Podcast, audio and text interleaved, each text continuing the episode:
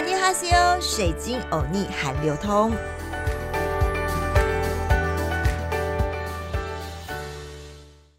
我们这一集呢，要延续上一集的内容。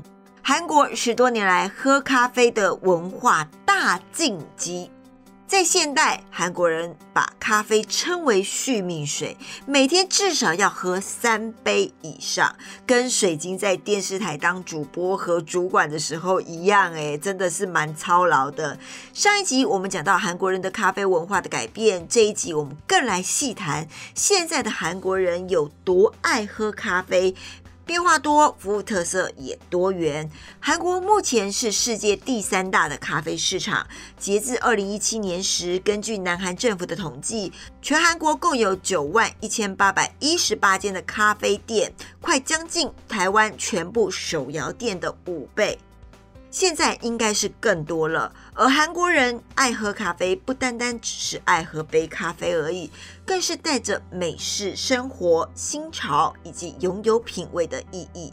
加上坐在咖啡厅里有舒适的环境可以待，又可以和三五好友聚在一起，也是让咖啡文化在韩国发展的原因之一。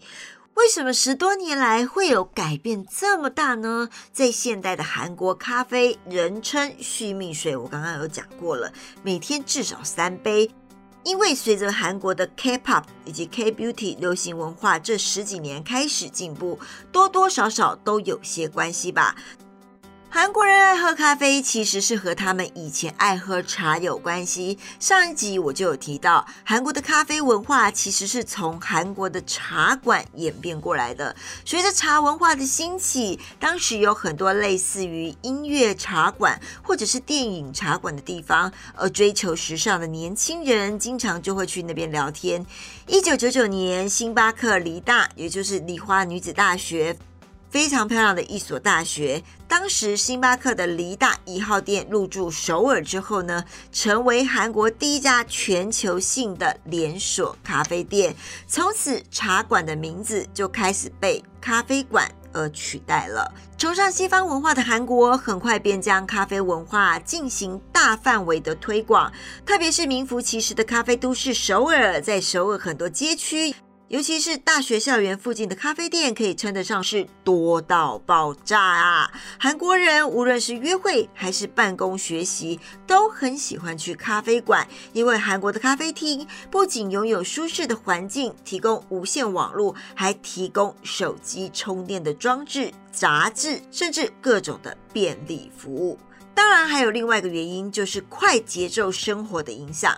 咖啡之所以能够在韩国兴起的如此之快，很大的一部分原因，就是因为他们的生活节奏、工作压力实在太大了，非常需要咖啡一类的东西来提神。而且，韩国人不像台湾人有午睡的习惯，大多数的人从早上九点一直要工作到晚上六点。甚至像三星、LG 这些高压的工作环境呢，都要加班到十点、十一点。所以啊，你可以看到韩剧当中，他们的休息室都会有非常多的二合一或三合一的咖啡来需要提神。午饭之后呢，可能也用一杯咖啡来解除疲倦。韩国的学生们也经常会去咖啡厅学习哦。对他们来说，咖啡厅也是一个提升效率的学习场所。在学累的时候啊，可以点一杯咖啡来提升一下精神。特别是期末考试的时候，你可以看。看到很多很多的咖啡店里面都能看到学习的学生，这也看出韩国学生的升学压力这么大。另外，喝咖啡在韩国也是一种社交文化。在韩国，咖啡不单纯只是饮料而已，而是一种文化。上班族吃饭后喝咖啡，不只是为了摄取咖啡因，而是为了享受边喝咖啡边谈话的休闲时间。不管是会议或是商谈，还是朋友聚会，喝咖啡作为最基本的礼仪，发挥着比喝饮料的时间更重要的社会作用。也就是说，喝咖啡不只是为了喝咖啡。在韩国，在外就餐的文化非常的发达，与朋友和同事见面的时候，一般就会去餐厅或者是咖啡店。于是，咖啡店越来越多，喝着咖啡轻松的对话的地方逐渐增加。而喝咖啡的文化也就在韩国文化中固定下来了。另外，韩国人的咖啡馆变化多，服务特色也多元。在韩国，除了大多数的人都有喝咖啡的习惯以外，对咖啡口味的喜好也极为相似。其中，美式、拿铁、摩卡、原豆，也就是咖啡豆现磨咖啡，以及三合一五款咖啡是韩国人最爱的，也就是电视剧里出镜率最高的。像是前年、去年我都在韩国过生日。前年呢，好朋友带我去的咖啡店是结合复古拍照的咖啡店。去年带我去的呢，则是传统韩屋建筑的咖啡店，真的是大排长龙。韩国的咖啡店也善于变化，前一阵子流行的就是奶油咖啡。看来未来在韩国的咖啡文化的多元性也会非常非常的不一样。而咖啡十多年来的晋级，也代表着另外一个晋级，进步的进，全集的集。这个晋级的韩国咖啡文化，代表着压力极大的韩国。如今的咖啡馆到处都是，想得到的地方几乎都喝得到咖啡。大街小巷、学校、餐馆、会所、车站，即使是在熙熙攘攘的长途汽车站内外，也能轻易的闻到咖啡馆飘出的香味。咖啡店在韩国的兴起，或许也是因为韩国人的工作压力大，生活节奏快，每天需要很多的咖啡因来提神醒脑、振奋精神。咖啡馆成为补充能量或者是休息最好的客栈。而南韩人平均年消费三百七十七杯的咖啡，咖啡甚至比饭还贵。韩国人为什么还要这样的死命喝呢？韩国首尔生活大不易呀。首尔街道三多，其中一多就是咖啡厅，几乎走没几步就可以看到一间咖啡厅。这也造就了韩国人白天喝咖啡提神加班，晚上喝酒排解压力的社会风气。韩国人喝咖啡的风气越来越盛行，连自己人都看不下去。最主要的一个原因在咖啡的价格。哎呀！越来越贵了，连同本地自营的品牌如 Holy Coffee 以及 Coffee Bean 等，一杯基本的美式咖啡也要四千韩元哦，折合台币大概一百二到一百三十块起跳，更别提动辄六千、七千韩元的拿铁和摩卡，有时候喝一杯咖啡都比吃一顿正餐贵呢。问起韩国的咖啡为什么卖这么贵，韩国人也都只能无奈的笑笑的说。因为咖啡最初的定价是参考于一九九九年在梨花女子大学正门口开设的第一间星巴克的价格。全球咖啡之王星巴克上个世纪就以一杯四千到五千韩元的起跳的高价咖啡打入韩国市场。有趣的是，星巴克昂贵的咖啡文化符码。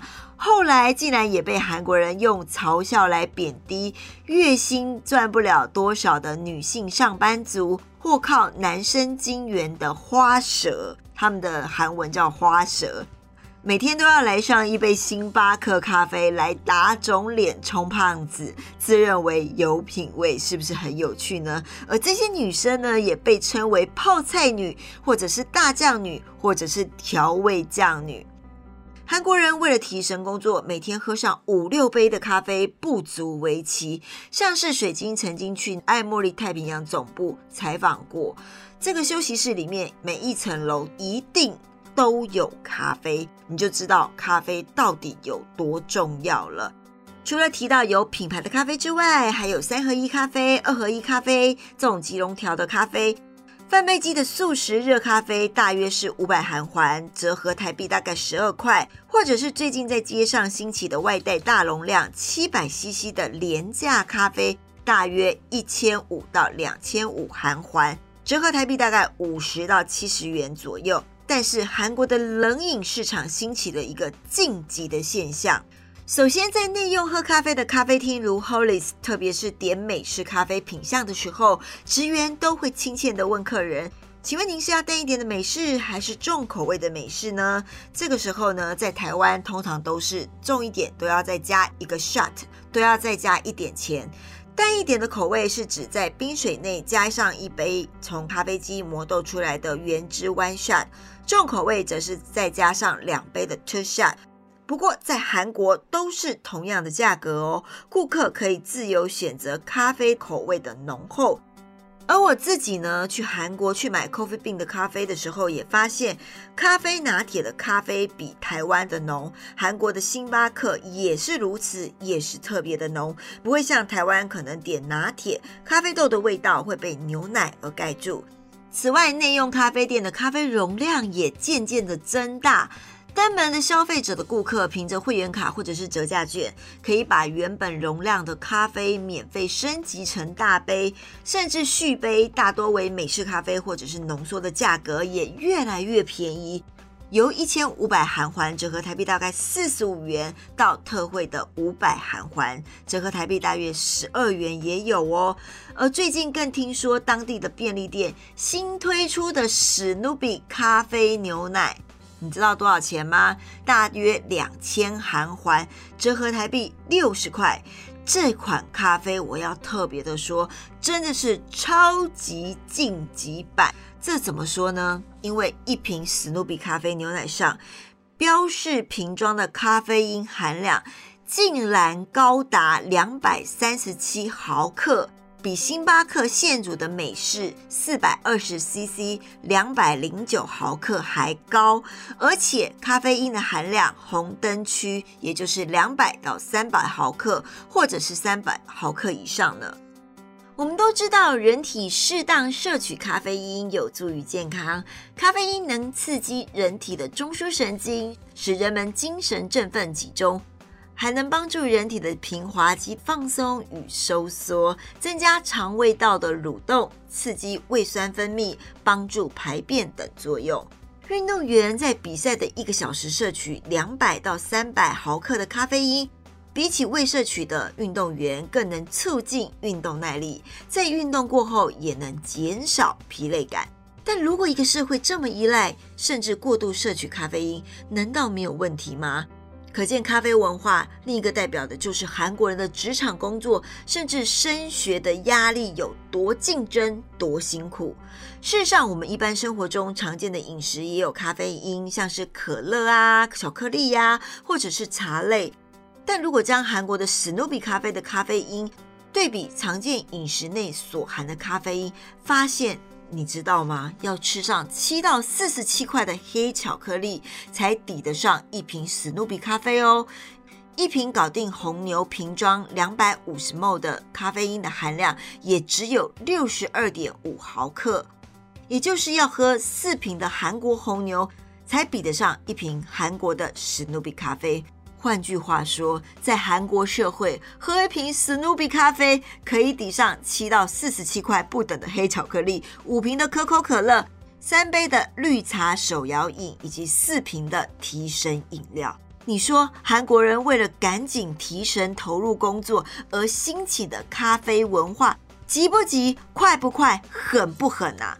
快速晋级又晋级的咖啡出现在韩国社会，代表或许的就是累翻天的职场，事事要拼第一 fighting 的战斗力。就像我当记者或者是当主管，天天喝三杯咖啡解压的道理是一样的。